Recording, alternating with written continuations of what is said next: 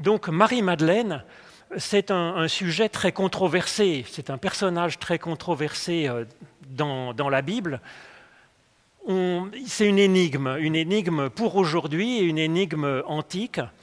Il y a des hésitations, savoir est-ce que c'est une pécheresse, une prostituée, une amoureuse, peut-être de Jésus, une tentatrice, une épouse, une sainte ou une apôtre. Donc voilà, il y a plein de questions autour de ce, personnage euh, de Marie-Madeleine pour savoir euh, qu'est-ce qu'elle devient. Alors, d'abord, euh, c'est une héroïne de roman à scandale, vous le savez sans doute. Il y a beaucoup de, littérature contemporaine qui dit que c'est peut-être une, l'épouse de Jésus et que ça aurait été caché euh, par les horribles personnes du Vatican qui veulent que surtout ça ne sache pas. Alors, euh, euh, ça a commencé avec la dernière tentation du Christ de Martin Scorsese en 88. Donc, vous voyez, c'est quand même assez ancien, mais ce n'est pas le seul. Il y a. Donc il y a le Da Vinci Code, il y a le livre et le, roman du Da Vinci Code, elle serait la femme de Jésus.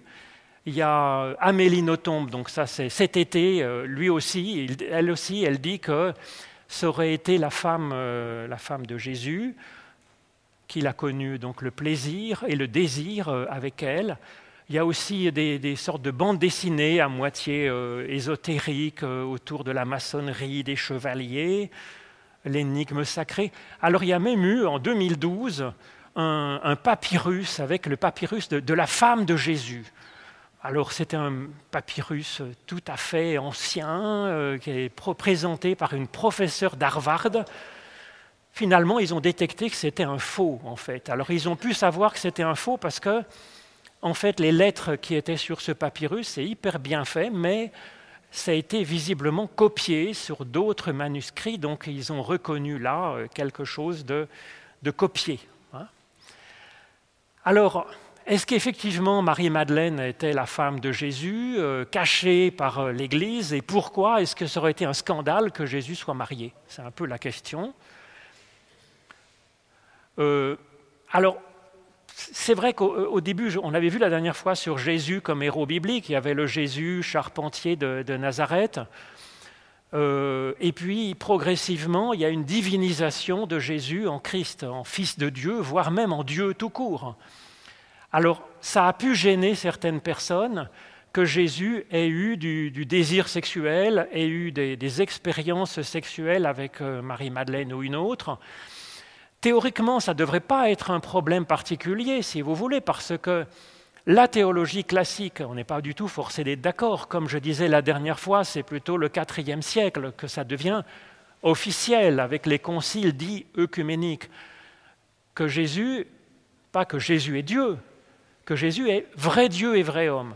Alors on peut penser, voilà, si c'est affirmé par la théologie très classique, très officiellement, c'est que c'est discutable, comme je vous ai remarqué la dernière fois. Mais en tout cas, la théologie la plus officielle dit que Jésus n'est pas Dieu tout court. La théologie la plus officielle, c'est vrai Dieu et vrai homme. Et alors, bon, les théologiens les plus classiques, les plus officiels, ils disent que voilà, Jésus, il a pu connaître la soif, il a pu connaître la fatigue, il a pu connaître le désespoir. Donc il aurait très bien pu connaître aussi, comme tout humain, euh, quelque chose qui est de l'ordre du, désir sexuel, voire même euh, donc d'être marié. ce ne serait pas un problème théologique.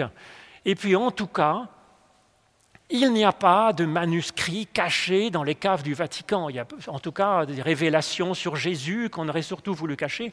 Non, non, les théologiens euh, les chercheurs, on travaille euh, ensemble, ils sont sérieux, ils sont honnêtes, ils disent les choses telles qu'ils les trouvent. Si on trouvait euh, euh, la tombe de Jésus-Christ avec son corps dedans, eh ben, on dirait on a trouvé la tombe de Jésus-Christ. Si on trouvait qu'il était marié, qu'on en avait la trace, on dirait ben, il a été marié et puis elle s'appelle Madame Machin. Il n'y aurait pas, si vous voulez, ça pourrait choquer, je dirais, certaines personnes, mais en tout cas les théologiens, pas. Hein. Et puis, euh, on a bien le droit de raconter ce qu'on veut sur Jésus, comme les romans de Da Vinci Code, etc. On a bien le droit. L'évangile a été écrit pour que le lecteur s'en empare et qu'il se fasse son opinion, et puis que ça l'inspire. Donc, il n'y a pas de problème là-dessus. Sauf que, sauf qu'il y a une évolution sur euh, ce que c'est que l'humain. Et si au départ, il n'y aurait pas eu de problème à voir Jésus euh, marié et ayant une vie sexuelle, ça a pu progressivement poser plus de problèmes. C'est ce que je vais essayer de vous montrer. Quel type de vie était prôné par Jésus et comment finalement euh, est-ce qu'on peut vivre en ce monde, aimer la vie en ce monde? Alors c'est un, passage donc de l'Évangile selon Matthieu où il y a marqué Jean est venu, donc Jean-Baptiste, le cousin de Jésus, qui était un peu moine sur les bords, hein, ne mangeant ni ne buvant, et ils ont dit il a un démon. Et le Fils de l'homme est venu, mangeant et buvant, ça c'est Jésus, hein, et ils ont dit c'est un mangeur et un buveur, donc un, ivrogne et un glouton, un ami des publicains et des gens de mauvaise vie. Donc euh, la réputation de Jésus, c'était de bien aimer la vie, hein, d'aimer les banquets, de, voilà, euh, de, peut-être aussi de s'amuser avec ses amis. Et donc c'était mal vu. Donc c'était mal vu par rapport aux ascètes qui étaient un peu comme Jean-Baptiste, mais euh, dans la vie en ce monde, pour ses disciples, pour Marthe et Marie, ce n'était pas un problème. D'ailleurs, il y a souvent des tableaux, euh, des tableaux, j'aurais pu en mettre un là, de Jésus reçu chez Marthe et Marie. Et souvent, c'est l'occasion d'une nature morte au premier plan, avec euh, des victuailles euh, vraiment magnifiques. Et ça représentait bien, je pense, le type de vie de Jésus qui n'était pas du tout un ascète.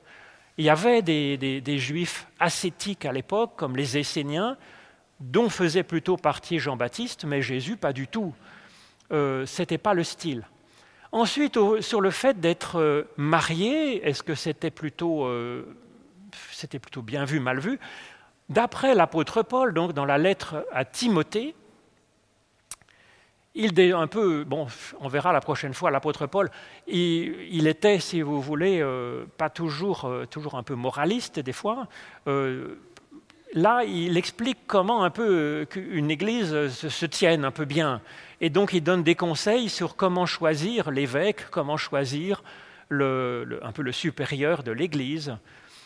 Et il dit, il faut donc que l'évêque soit irréprochable, mari d'une seule femme, sobre, modéré, réglé dans sa conduite, hospitalier, propre à l'enseignement, etc. Donc un responsable d'Église doit être marié, c'est normal, c'est la normalité, et ça se faisait comme ça. Et ça, c'était vraiment comme ça dans le, dans le judaïsme. Le fait d'être marié, c'était la normalité. Alors, c'est bien connu, il y a le Cantique des Cantiques, c'est un livre de la Bible assez curieux.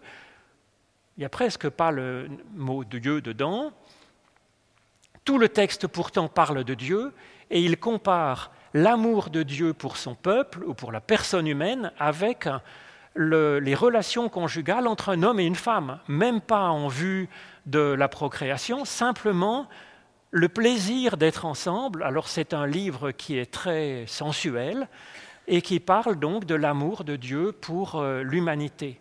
Alors là, j'ai mis un petit extrait, bon, vous verrez mieux parce que là, on a du soleil, on ne voit pas très bien aujourd'hui, mais qu'il m'embrasse des baisers de sa bouche, car ton amour vaut mieux que le vin.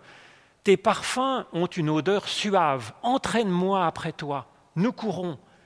Le roi m'introduit dans ses appartements. Mon bien-aimé est pour moi un bouquet de myrrhe entre mes seins.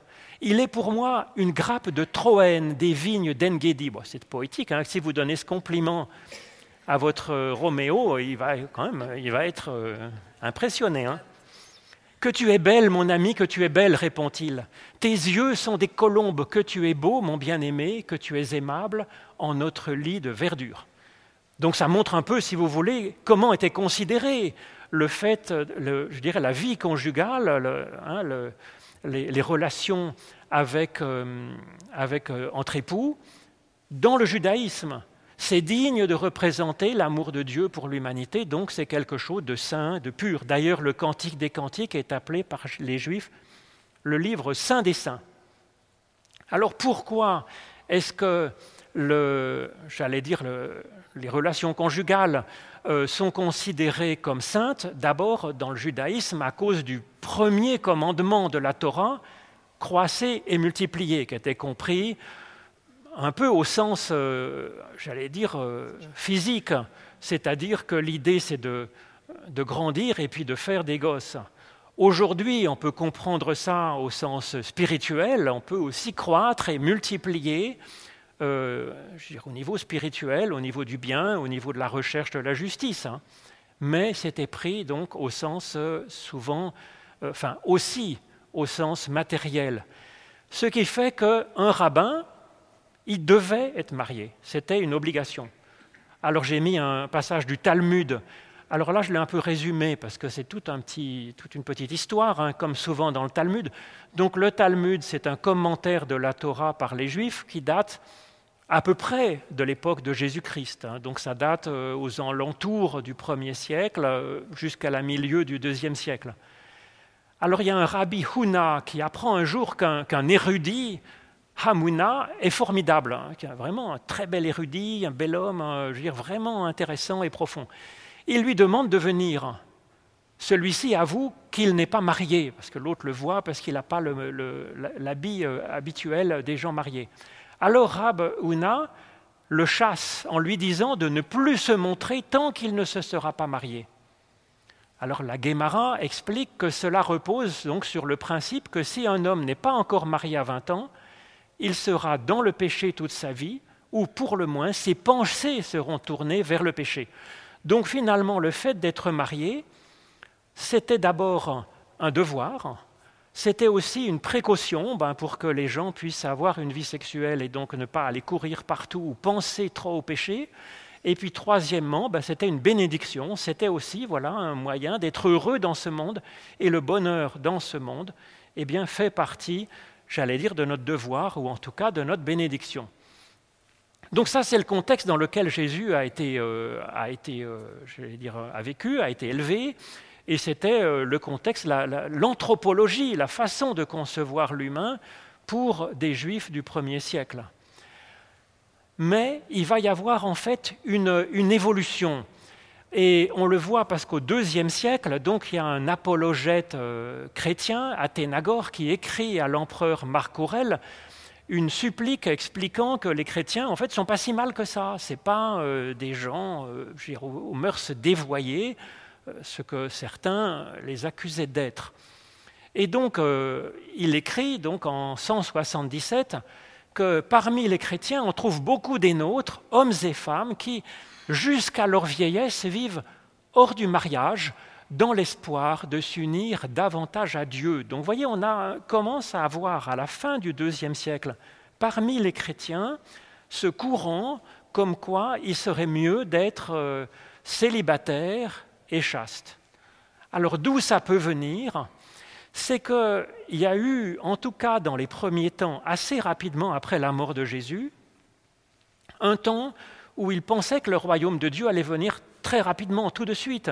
Et par conséquent, ben, il y avait une urgence à vivre, euh, à se préparer à la fin des temps, et donc vraiment à être concentré sur le spirituel. Et puis à quoi bon euh, faire des enfants et les élever si la fin du monde est dans trois semaines? Donc ils étaient un peu dans cette perspective de tension vers la fin du monde. On peut en voir des traces dans l'Évangile selon Matthieu, qui est écrit donc euh, dans les années 60, euh, 65, Jésus parle de la vie dans l'au-delà. À la résurrection, les hommes ne prendront pas de femme ni de femme de mari, mais ils seront comme les anges de Dieu dans le ciel. Alors, ça dépend comment on le comprend, mais on peut se dire, oui, alors dans la vie future, il n'y a pas de corps, on est dans l'immatériel. Donc dans l'immatériel, effectivement, euh, ça change un peu la perspective là-dessus, mais ça ne dit pas encore tout à fait la manière de vivre dans ce corps, dans ce monde. C'est autre chose, c'est pour la vie future. C'est pour la vie future, sauf que Jésus dit, en tout cas selon Matthieu, en vérité, cette génération ne passera pas sans que tout ça n'arrive, sans qu'il y ait la fin du monde qui arrive. Donc, voyez ce problème. Jésus parlait de la, vie dans l'au-delà. Il en parle très peu d'ailleurs, hein, mais interrogé là-dessus, il dit dans l'au-delà, on n'aura pas de corps, c'est dans l'immatériel. Et les gens se disent, bah, la fin du monde arrive, donc il faut quasiment vivre sans le corps. Vous voyez ce glissement un petit peu qui déjà peut se profiler. À mon avis, c'était... Alors, la question de savoir si Jésus pensait que la fin du monde arriverait tout de suite, C'est ce que disaient certains théologiens au début du XXe siècle, par exemple Albert Schweitzer, qui en faisait sa thèse. Moi, je ne pense pas, si vous voulez. Mais en tout cas, les premiers chrétiens l'ont cru. On le verra mieux avec Paul euh, la prochaine fois. Alors, je pense qu'il y a eu aussi une deuxième chose, c'est l'influence un petit peu de la pensée grecque. Et c'est vrai que les rapprochements entre Socrate et Jésus sont importants à faire. À mon avis, Jésus avait lu effectivement Platon, mais il y avait une anthropologie un peu différente. Et pour ça, je vous ai mis un extrait du banquet. La Vénus Pandème inspire les amours du corps, tandis que la Vénus Uranie inspire l'union des âmes, l'amitié, les actes généreux. C'est de cet amour, Callias, que je te crois épris.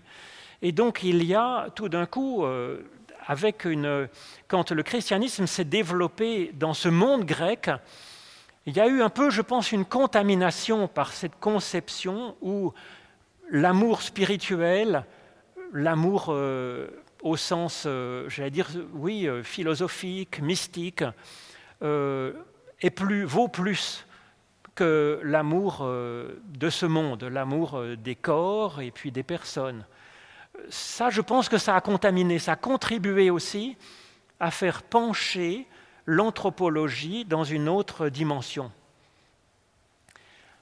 Ensuite, que conclure de cette petite enquête rapide sur le fait si Jésus était marié ou pas? À mon avis, et je ne suis pas tout à fait le seul, on ne peut pas le savoir, mais il est très vraisemblable que Jésus ait été marié. Un homme d'une trentaine d'années, qu'il soit charpentier, qu'il soit rabbi, il se devait d'être marié. C'était incontournable.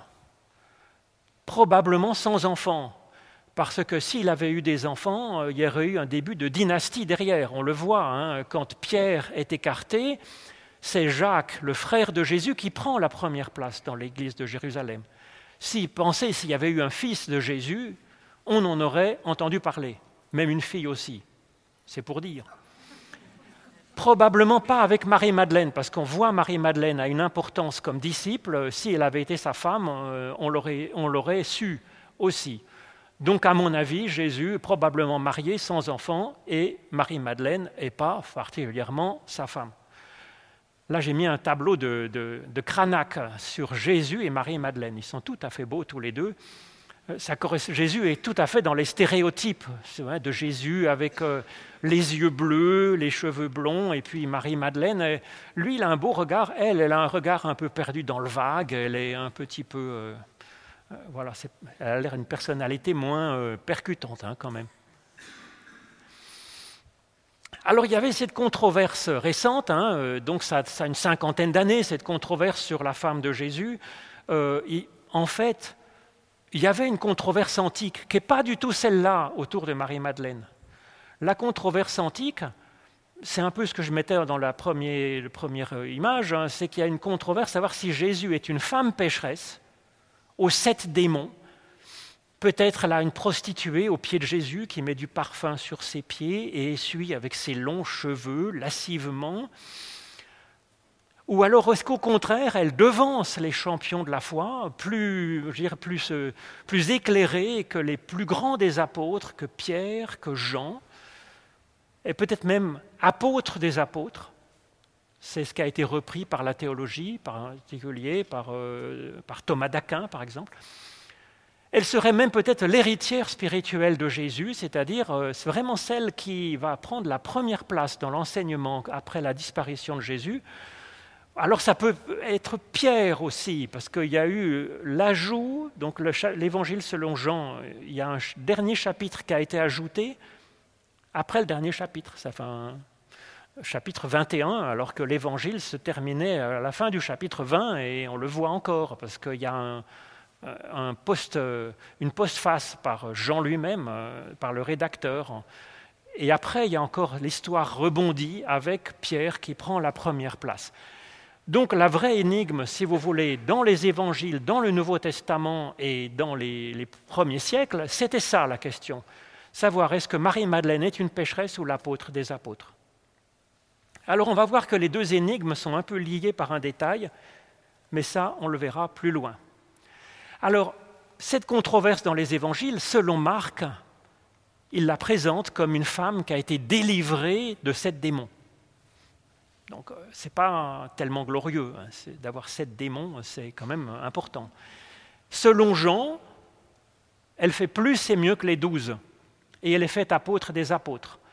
C'est-à-dire qu'il y a cette phrase dans l'Évangile selon Jean, on le verra un peu en détail euh, à la fin, Jésus lui dit, Va trouver mes frères et dis-leur que je monte vers mon Père et votre Père, vers mon Dieu et votre Dieu. C'est absolument immense parce que va trouver mes frères et dis-leur, elle est faite apôtre. C'est ça, apôtre. Apôtre, ça veut dire envoyé pour, euh, pour parler, pour témoigner du Christ. En plus, il y a là quelque chose d'immense. Mon Père est votre Père, mon Dieu est votre Dieu. Nulle part Jésus ne dit notre Père en parlant à la fois de lui et des disciples, sauf là. Donc c'est vraiment quelque chose qui nous fait tous fils et filles de Dieu au même titre que Jésus, ce qui est quand même euh, dans euh, la théologie hein, des années 90 euh, de, l'Évangile selon Jean est quelque chose de, puissant quand même. Hein. Pierre et Jean, pendant ce temps-là, quand euh, Marie et Madeleine euh, reçoivent, voient Jésus ressuscité, le Christ ressuscité, entend cette parole, eux, ils avaient, euh, ils s'étaient déjà repartis, ils ont bon, bon, tout ça bouffe, et puis ils étaient donc passés à côté du truc. Hein. Alors je vous disais, il y a un chapitre 21 qui a été ajouté après, en mettant Pierre en premier, mais dans le chapitre 20, c'est vraiment elle qui est la première place. Donc la question, c'est qu'elle est une pécheresse ou une sainte. Alors j'ai mis deux statues, une de vraiment de sainte, elle est hyper bien habillée en costume du XVe siècle avec un peu ce sorte de vase qui est peut-être le Saint Graal ou le Saint dépôt de la foi ou je ne sais quoi. Et à côté, c'est une Marie-Madeleine en pécheresse. Alors on ne voit pas bien, mais elle est toute euh, velue, toute poilue. Et elle est couverte avec ses longs cheveux qui providentiellement euh, sont bien placés. Mais euh, c'est vrai que si vous voulez, elle était euh, considérée presque comme euh, une animale, quoi, voyez, tellement elle était pécheresse. Alors, il y a cette énigme, en même temps, il y a quand même un peu un accord, c'est que les quatre évangiles disent qu'elle est la première à la résurrection. On ne sait pas exactement ce qui s'est passé, mais à la mort de Jésus, elle est la première à surmonter cette mort.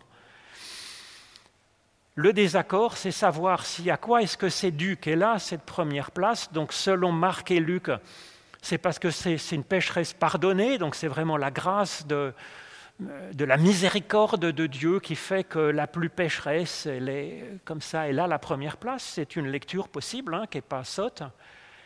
La deuxième, c'est que vraiment, elle aurait reçu de Jésus, euh, elle serait particulièrement proche de Jésus, et que l'enseignement de Jésus, la personnalité de Jésus est si vivante dans sa personne, dans sa tête, dans son cœur, dans sa vie, qu'elle va retrouver, mobiliser tout le monde autour d'une espérance renouvelée malgré euh, la mort de Jésus.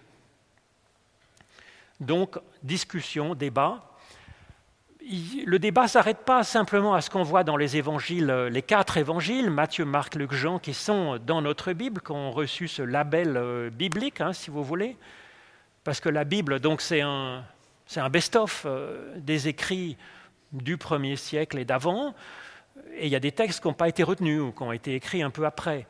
On a retrouvé des documents gnostiques égyptiens, donc ça a été retrouvé à Nag Hammadi en en 1945, c'est des livres euh, qui étaient reliés en cuir qui datent du 2e, 3e siècle de, chrétiens gnostiques coptes, donc en Égypte. C'est du christianisme, mais teinté de, philosophie gnostique, c'est-à-dire une façon de voir le monde avec euh, les ténèbres, la lumière, assez comme ça, euh, dualiste, assez lumière-ténèbres. Et puis avec l'idée d'une transmission d'une connaissance. Dans ses écrits du IIe siècle, il est question de Marie-Madeleine et on voit clairement cette opposition entre Pierre et Marie-Madeleine. Pierre prit la parole et dit Est-il possible que le Maître, donc Jésus, se soit entretenu avec une femme à notre insu, si bien que nous devrions, nous, maintenant, former un cercle autour d'elle et tous l'écouter? Pourquoi l'aurait-elle, choisi, elle, de préférence à nous? Alors Marie se mit à pleurer. Bon, les femmes sont un peu émotives, ça se sait bien, et on le voit là. Marie se mit à pleurer, et elle dit à Pierre, Mais Pierre, mon frère, que vas-tu donc penser? Crois-tu que c'est toute seule, dans mon cœur, que j'ai eu ces pensées, ou qu'à propos de notre maître je mente?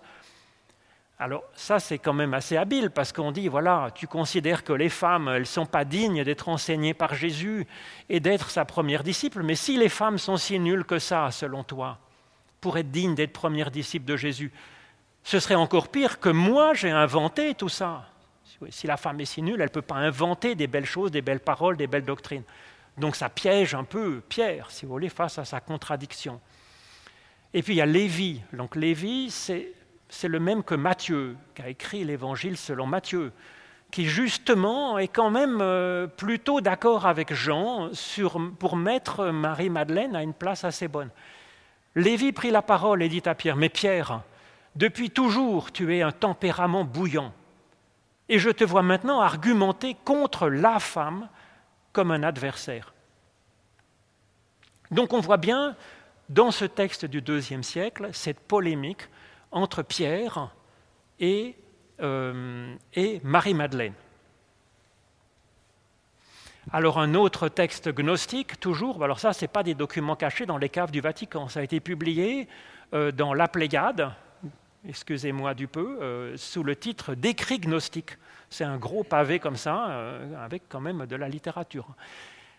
Donc au IIIe siècle, l'Évangile selon Philippe. Madeleine, qu'on appelait sa compagne, alors en, grec, ce n'est pas le mot épouse, c'est koinonos, euh, hein, de, la communauté. Hein, euh, car Marie était le nom à la fois de la mère de Jésus, de la sœur de sa mère et de sa compagne. Sa compagne, donc Marie-Madeleine. Sauf que la compagne, en copte, donc c'est. J'ai téléphoné à collègue érudit, euh, spécialiste du copte, pour lui demander, c'est autre, un terme qui renvoie plus euh, le fait d'être en, équipe. Hein. c'est un, compagnon d'équipe, en fait, puisque c'était le joug qui était utilisé pour attacher les bœufs ensemble pour tirer la charrue. Quant à Marie-Madeleine, le Sauveur l'aimait plus que tous les disciples et l'embrassait souvent sur la bouche.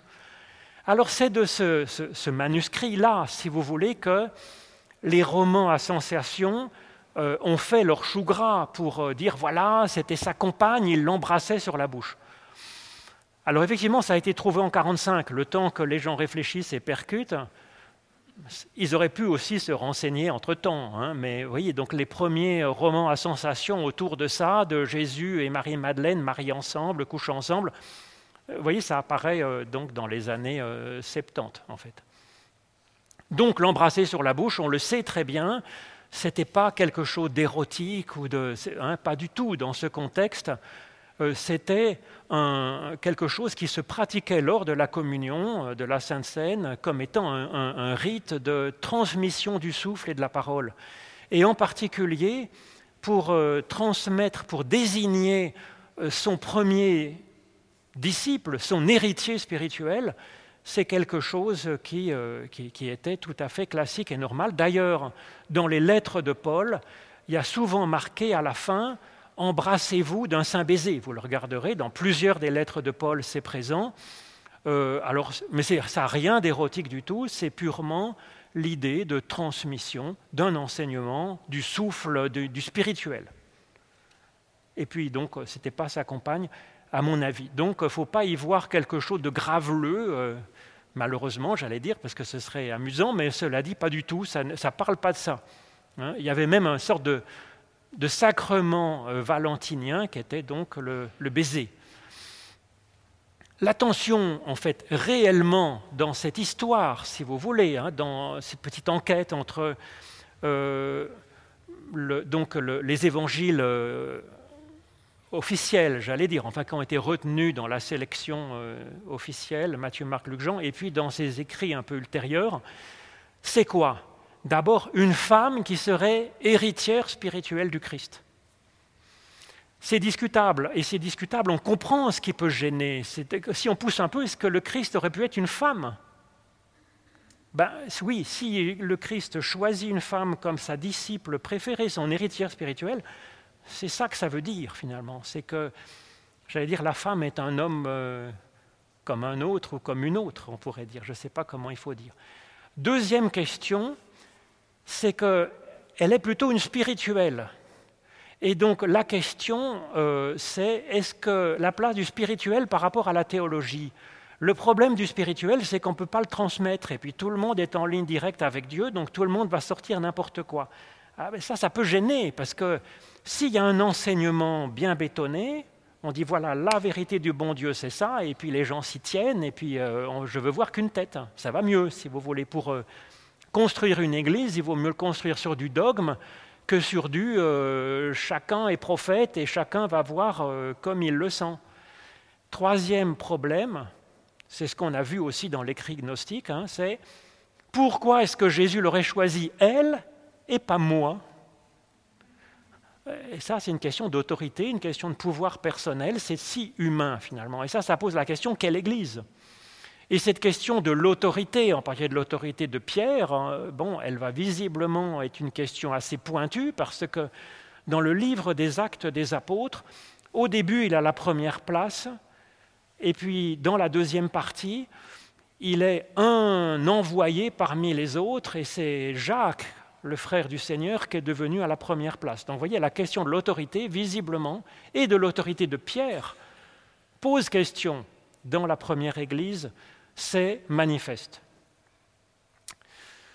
La question, c'est le mystique hein, et le spirituel au cœur de l'expérience de Marie-Madeleine.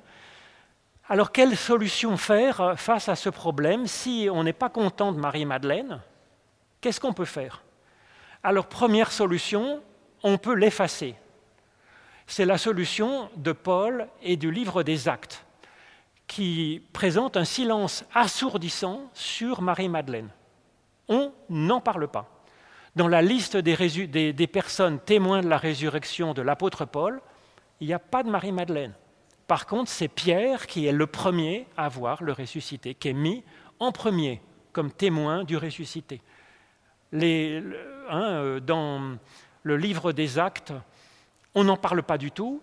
Et dans Luc, Hein, Luc est disciple de, Paul et il a écrit l'évangile selon Luc euh, avant d'écrire la suite dans les actes. Dans Luc, euh, on dit aussi que c'est Pierre qui est le premier à avoir vu la ressuscité, pas Marie-Madeleine. Juste, elle a vu le tombeau vide, hein, mais pas le Christ ressuscité. Donc c'est la première solution, c'est l'effacer. Deuxième solution, c'est Marc et Luc. Hein. Marie-Madeleine, c'est une pécheresse, en particulier en faisant un petit peu le lien, mais c'est ce qui a été fait ensuite dans l'Église assez rapidement aussi, le lien entre Marie-Madeleine et Marie de Béthanie. Hein. comme on l'a vu dans les écrits coptes, tout le monde s'appelait Marie un peu à l'époque. C'était un nom très courant parce qu'il n'y a pas énormément d'héroïnes euh, dans l'Ancien Testament. Il y a la sœur de Moïse, Marie, Myriam, donc ça faisait un joli prénom à donner aux femmes. Donc il y avait beaucoup de Marie. Donc on associe Marie-Madeleine et Marie de Béthanie, puis Marie de Béthanie, euh, on l'associe à la femme pécheresse, je vous disais, qui mettait du parfum sur les pieds de Jésus. Et hop, euh, ça devient, Marie-Madeleine devient une horrible prostituée. Et puis on minimise le rôle, c'est-à-dire au lieu d'être euh, témoin du Christ vivant, juste elles ont découvert le tombeau vide seulement. Et puis c'est d'autres qui vont prendre la première place. Donc voilà cette stratégie pour éviter. Mais quand même, les quatre évangiles mettent que euh, Marie-Madeleine aurait inventé la résurrection. Inventé, je mets ce mot exprès parce que c'est un mot qui est ambigu. Hein. Inventer, ça peut être aussi bien faire une découverte comme en science, on dit inventer euh, un trésor archéologique, ou bien inventer, c'est imaginer une histoire. Donc je vous laisse libre de savoir si la résurrection, c'est une découverte de Jésus vivant, une expérience, euh, dire, physique, hein, ou si c'est une façon de présenter les choses, euh, hein, du message de Jésus euh, qui, qui, continue à, donner une espérance vivante malgré la disparition de son corps. En tout cas, tous les quatre évangiles sont d'accord. Marc était donc disciple de Pierre Et Luc, ils reconnaissent à minima qu'elle a un premier rôle à la résurrection. Matthieu, il dit oui, hein, elle a euh, un premier rôle pour voir Jésus, mais un peu moins important que dans Jean, parce qu'il y a toute une équipe de femmes qui sont là quand même, donc elle est avec d'autres. Jean, plus encore, parce que donc elle est seule au tombeau, c'est elle vraiment qui qui invente ça, finalement, qui découvre ça, et euh, elle est faite apôtre des apôtres. Les gnostiques au deuxième siècle, donc, euh, bah alors peut-être que peut-être qu'elle, elle s'est réfugiée euh, donc en Égypte et que c'est là-bas hein, qu'elle a pris tout son, rôle. Et donc dans les écrits gnostiques, ils disent qu'elle avait un premier rôle, et puis Paul, lui, l'efface complètement.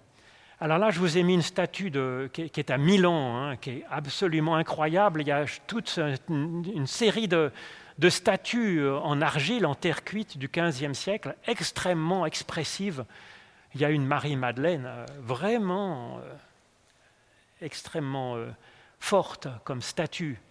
Et puis on voit, bon, j'ai pas mis les autres personnages, il y a tout, hein, il y a plein de personnages dans cette, église. Hein, de Milan, il y a Jean qui se gratte la barbe en se disant mais qu'est-ce qui se passe? C'est pas vrai, c'est une blague ou pas? Alors du coup, en tout cas, Marie-Madeleine au tombeau, découvrant le Christ ressuscité, c'est un des tableaux les plus représentés par tous les grands peintres de la littérature, en particulier avec cette phrase Noli me tangere, euh, ne me touche pas c'est un tableau qui est, voilà, les plus grands peintres. Là, c'est Fra Angelico. Euh, ça, c'est Giotto à Assise. Magnifique aussi. C'est Claude Le Lorrain. Euh, ça, c'est joli. C'est vraiment un joli paysage de, campagne. Et puis, on voit les pierres et Jean qui sont un peu loin. Et puis, euh, les anges dans le tombeau. Alors, qu'est-ce qu'on peut dire de ce récit? On va avoir un peu le temps de regarder ce, récit, vous l'avez eu là. Euh, j'ai mis la femme aux sept démons, ça c'est donc selon Marc, selon Jean, hein, au chapitre 20. De quoi parle-t-on avec cette démarche de, la résurrection? C'est, j'allais dire, une expérience de Marie-Madeleine de la résurrection.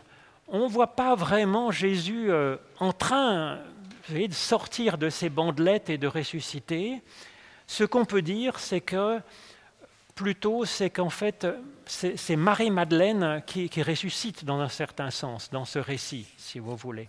Elle était désespérée, elle venait trouver un cadavre, et elle repart pleine d'enthousiasme vers les autres. Donc c'est plutôt, euh, j'allais dire, on ne sait pas très bien, c'est discuté entre chrétiens, hein, entre théologiens aussi, un peu moins entre théologiens qu'entre chrétiens, je pense. Euh, on ne sait pas très bien euh, comment le Christ est ressuscité. Ce qui est sûr, c'est qu'il est ressuscitant. Et on va le voir dans ce récit, euh, c'est une transformation de Marie-Madeleine peu à peu. Et on voit que c'est elle qui va se tourner, se retourner, donc c'est une expérience de, de, redirection de son espérance, de sa vie. C'est surtout ça, en fait, l'expérience de la résurrection. Alors, d'abord, c'est une expérience de, mémoire. Hein. Le premier jour de la semaine, alors bien sûr, ça c'est parlant, hein, c'est premier jour d'une nouvelle ère, d'un nouveau sabbat, d'une nouvelle temporalité, c'est l'ère du Messie. C'est beaucoup plus important que ce qui peut sembler là euh, banalement. À l'aube, alors qu'il faisait encore sombre. Ça aussi, hein, on est entre la lumière et l'obscurité, et c'est sa démarche, on a l'impression qu'il fait presque lever euh, l'aurore. Marie de Magdala, ou Marie-Madeleine, hein, c'est la même chose, se rend au tombeau. Alors le tombeau, j'ai marqué en grec, c'est mnémeion, c'est donc un mémorial. Donc c'est une démarche de mémoire. Elle se souvient du, Christ, du, Jésus, du Jésus vivant. C'est une démarche de mémoire comme on peut en avoir lors de, en pensant à, un proche disparu finalement. Et elle voit que la pierre a été enlevée du tombeau. Il y avait une grande pierre qui était roulée devant le tombeau. Donc ce qu'elle voit seulement au début, c'est qu'il y a euh, un manque finalement. et, elle court et rejoint Simon-Pierre et l'autre disciple. L'autre disciple, dans l'évangile selon Jean, ça peut être Jean, le, rédacteur de l'évangile, mais aussi assez souvent, si vous voulez, dans la Bible, dans les évangiles en particulier, quand quelqu'un est anonyme, ça invite le lecteur à se mettre à la place de euh, cette personne qui n'a pas de nom. Donc l'autre disciple, c'est le lecteur. Hein. Donc Marie-Madeleine, elle vient vers Simon-Pierre et Jean et nous, finalement, celui que Jésus aimait. Donc ça c'est dit pour nous aussi, hein, euh, cet amour de Jésus pour nous, de Dieu pour nous, et leur dit, on a enlevé du tombeau le Seigneur et nous ne savons pas où on l'a mis. Donc il y a cette remarque que finalement, le Jésus qu'elle aime, il n'est plus dans le tombeau. Et ça, je pense que c'est une expérience face à la mort de quelqu'un qu'on aime qui est intéressante. C'est-à-dire que quand on enterre le corps de quelqu'un, ce n'est pas la personne qu'on aime qu'on enterre dans le, qu'on met dans terre. C'est son corps. La vraie personne qu'on aime, elle n'est pas là finalement. Elle est dans une autre dimension. Mais euh, la simple mémoire, c'est une mémoire, mais ça permet de découvrir que vraiment la personne qu'on aime, elle n'est pas dans, dans, ce corps mort, elle n'est pas dans le tombeau. Ce qu'on peut voir aussi, c'est que dans cette démarche euh, vraie, finalement, qui montre un amour pour euh, le Christ, Jésus, eh bien, ça, l'amène à aller vers les autres. Ça l'amène à. Hein, c'est une démarche qui, tout d'un coup, s'enrichit d'une dimension collective et ça va être important parce que sans arrêt, il va y avoir un aller-retour entre Marie-Madeleine et ses collègues. Donc c'est en même temps une démarche d'intériorité, de mémoire, mais en même temps, ça, invite euh, hein, à ne pas le faire tout à fait seul non plus. Et ça, je crois que c'est intéressant. Donc ce, geste, si vous voulez, de se dire, qu'est-ce que ce texte m'invite euh, à vivre d'important face peut-être à la mort de quelqu'un qu'on aime, mais aussi face euh, à, un idéal déçu, face à un échec. Vous voyez, c'est des textes qui sont assez riches d'expériences humaines et spirituelles. Alors il y a Pierre et l'autre disciple qui vont au tombeau, ils courent, Pierre euh, arrive à le premier, hein, et puis il se penche, il voit les bandelettes qui étaient posées là, toutefois il n'entra pas. Donc c'est l'idée que voilà, le, les liens de la mort euh, n'ont pas euh, retenu, euh, n'ont pas pu être victorieux sur, ce qui est vivant dans, la personne, ce qui est vivant dans le Christ. Alors, bon, je passe un petit peu ce passage avec Pierre et Jean. Hein. Ils, se rendent compte que le tombeau est vide, mais ils ne voient pas Jésus. Il y a quand même quelque chose qui est de l'ordre de la foi, mais ils s'en retournent hein, au verset 10, après quoi les disciples s'en retournèrent chez eux.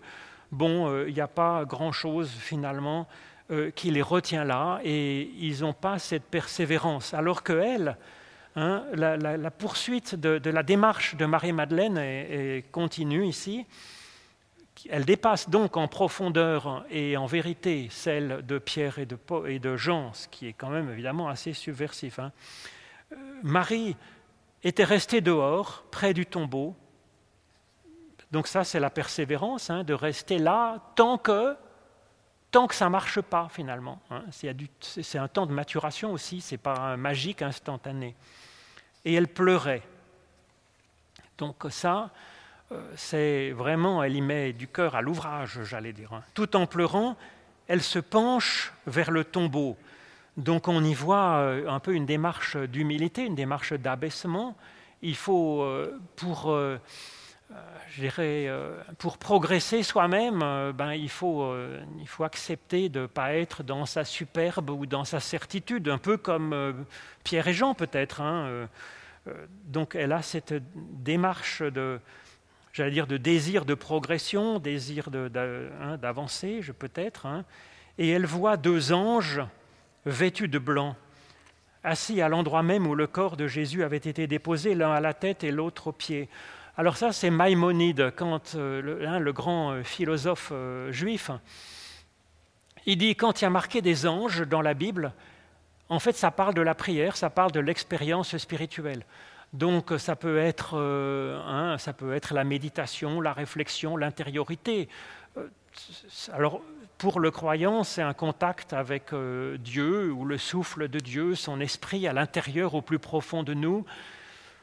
Bien que souvent, hein, si vous voulez, à l'intérieur de nous-mêmes, il peut y avoir l'Esprit Saint qui s'exprime, et puis il peut y avoir aussi des blessures anciennes, des imaginations, des craintes, des fantasmes et un gargouillement d'estomac aussi. Donc il y a beaucoup de choses qui s'expriment à l'intérieur de nous-mêmes et il faut se méfier avant de prendre ça pour l'Esprit Saint. En tout cas, en tout cas là, deux anges, ça veut dire vraiment quelque chose qui est de l'ordre du spirituel. Alors dans Jean, c'est assez compréhensible parce qu'il dit que Jésus-Christ, hein, c'est l'humain véritable, c'est la parole de Dieu faite chair, c'est-à-dire c'est un, un idéal incarné, c'est c'est la spiritualité, euh, l'union parfaite entre une spiritualité et un corps. Si le corps disparaît, parce qu'il est mort, bah, il reste euh, la parole, il reste l'ange, il reste. Hein, euh, donc c'est assez logique. Et en même temps, je crois que ce n'est pas simplement, vous voyez, pieux, ça dit quelque chose aussi face à ceux qu'on aime, savoir qu'est-ce qui reste quand il n'y a plus le corps quand il y a l'absence de l'autre, parce qu'un un fils ou une fille a déménagé euh, à Tokyo, euh, il n'est plus là, elle n'est plus là, et pourtant, euh, bon, maintenant vous allez dire il y a le téléphone, mais il y a aussi la pensée, il y a l'affection, il y a quelque chose qui peut nous changer aussi notre façon d'être et d'espérer en pensant à quelqu'un qu'on aime et qui est décédé. la mort du corps n'est pas la fin de quelque chose de vivant dans la personne pour ceux qui aiment. Donc ça, tourne autour de ça, si vous voulez, hein, cette expérience. Et à ce moment-là, elle entend donc des anges de cette parole, Femme, pourquoi pleures-tu? Donc, c'est première chose qu'apporte ce début de résurrection, j'allais dire, du Christ, c'est de s'interroger sur soi-même. Pourquoi pleures-tu? Effectivement, aux obsèques de quelqu'un qu'on aime, on pleure sur quoi, sur qui? C'est une vraie question. Ou même dans notre existence, de quoi se lamente-t-on? Vous voyez, c'est une démarche d'intériorité, d'approfondissement, euh, de, recherche à l'intérieur de, soi-même. Hmm. Donc, euh, vous voyez, c'est déjà ce Christ qui commence à ressusciter avec ces anges qui apparaissent vous voyez, il y a déjà quelque chose qui, se, qui va s'animer à l'intérieur de, Marie-Madeleine. Ça commence par la réflexion, mais ça c'est presque du Socrate finalement. Hein. c'est connais-toi toi-même, c'est hein, une intériorité. Elle leur répondit, on a enlevé mon Seigneur et je ne sais où on l'a mis, mais tout en parlant, elle se retourne et elle voit Jésus qui se tenait là, mais elle ne savait pas que c'était lui. Donc euh, se retourner, ça semble banal comme ça, sauf que le mot se retourner dans la Bible, c'est se convertir. C'est un mot euh, fondamental hein, en, hébreu. C'est la teshuva, c'est chouve, le verbe. C'est un verbe très physique en même temps, c'est se tourner où on dit la conversion, mais c'est comme en ski, on fait une conversion euh, pour changer de côté des skis, vous voyez. Euh, c'est ça en fait. Hein. c'est une réorientation de son être, de sa visée. C'est quand on se tourne, on voit euh, dans une autre direction, autrement. Donc vous voyez, dans cette réflexion sur pourquoi pleures-tu, elle, fait le lien entre l'absence de Jésus, il n'est plus dans le tombeau en fait. Le Jésus qu'elle aime, qui lui donnait de l'espérance, de la vie, du sens, il n'est plus là et elle le recherche. Et cette recherche euh, l'amène à une réorientation. Et alors cette recherche s'approfondit. Femme, pourquoi pleures-tu? Donc hein, on voit que Jésus, euh, hein, les anges, c'était déjà un peu Jésus. Qui cherches-tu? Donc vous voyez, ça, oriente vers autre chose que sa petite douleur, sa petite intériorité pour vraiment rechercher la personne, la personne qu'elle aime. Alors ce qui est assez amusant, c'est qu'elle pense avoir affaire avec le jardinier. Alors ça semble anecdotique dans cette histoire, un jardinier, on aurait pu dire un plombier ou un électricien, euh, peut-être, non? Enfin, peut-être pas à l'époque, mais ils, ont pris jardinier. Et le texte insistait bien hein, au chapitre d'avant pour dire que euh, c'était un jardin, dans un jardin, le jardin, le jardin, le jardinier. Alors pour ceux qui connaissent un peu la Bible, évidemment, ça fait référence au jardin d'Éden en particulier dans l'évangile selon Jean qui s'ouvre avec le prologue de Jean, au commencement était la parole, c'est une réinterprétation spirituelle de la première page du livre de la Genèse, première page de la Bible, qui commence donc par la création du monde et puis par les humains qui sont placés dans un jardin. Donc, elle prend Jésus pour le jardinier, le gardien du jardin. Donc, on est replacé au Jardin d'Éden, en fait. Et il est bien possible que finalement, c'est ce que disent beaucoup de théologiens, c'est que Marie-Madeleine est la nouvelle Ève, celle qui, au lieu de dire non à Dieu pour se faire soi-même Dieu, espérait se faire elle-même Dieu, avec euh, son mari Adam, bien sûr, euh, là, euh, Marie-Madeleine est la nouvelle Ève qui accepte d'être au pied finalement hein, de, l'humain véritable euh, qu'est le jardinier, qui est vraiment le gardien du jardin, celui qui est jardine là, c'est l'Adam véritable, l'humain avec un grand H. Et donc elle lui dit, Seigneur, si c'est toi qui l'as enlevé, dis-moi où tu l'as mis, et j'irai le prendre. Bon, elle est encore, vous voyez, dans, cette euh, recherche de, Jésus, euh, du Jésus qu'elle aime. Jésus lui dit, Marie, alors le fait de s'entendre par son nom, ça aussi, hein, dans la Bible, c'est très important. Être appelé par son nom, ça veut dire être vraiment reconnu comme unique. On n'est pas une pièce interchangeable. D'ailleurs, ça se dit, en termes techniques, être sanctifié.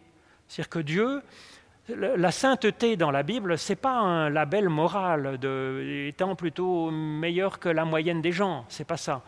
La sanctification, c'est-à-dire, c'est Dieu qui nous sanctifie en, nous distinguant du lot, c'est-à-dire qu'on est une personne unique, qui a une vocation particulière, qui a un nom propre, qui est aimé en tant que tel. Donc là, elle est sanctifiée, elle est faite personne unique, responsable, Marie.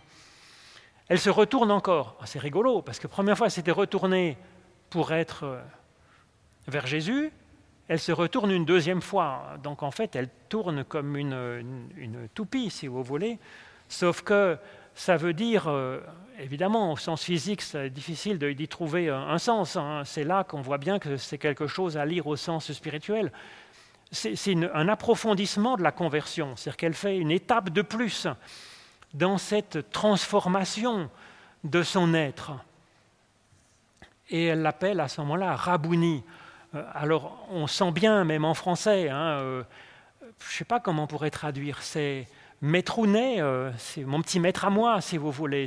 en même temps, c'est affectueux, en même temps, il y a un, possessif hein, qui est le, le i de Rabouni, c'est à moi, en fait. Donc, c'est de l'affection, c'est très personnel. Hein. Alors, elle le reconnaît comme euh, son Rabouni à elle, et donc c'est-à-dire quand même comme un enseignant, c'est-à-dire qu'elle retrouve celui qui l'enseigne alors euh, oui, euh, c'est ce qu'elle venait chercher au tombeau. Euh, c'était la mémoire du Jésus vivant, c'est-à-dire de son être, de ses actes, de ses paroles.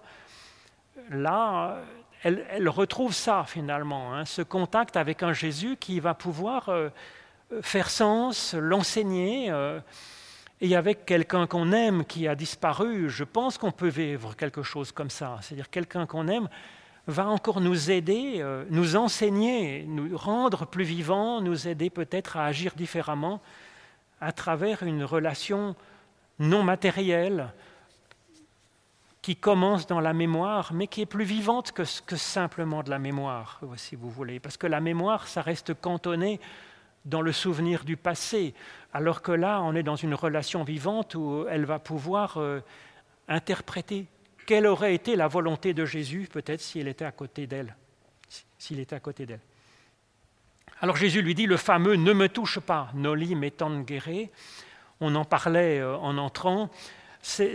Dans le grec des évangiles, ne me touche pas, on pourrait se dire, bah, surtout ne me touche pas parce que tu es impur ou que je suis euh, un hologramme d'une personne vivante, on ne peut pas me toucher, ou que non, c'est, c'est plutôt arrête de me toucher, arrête de m'agripper.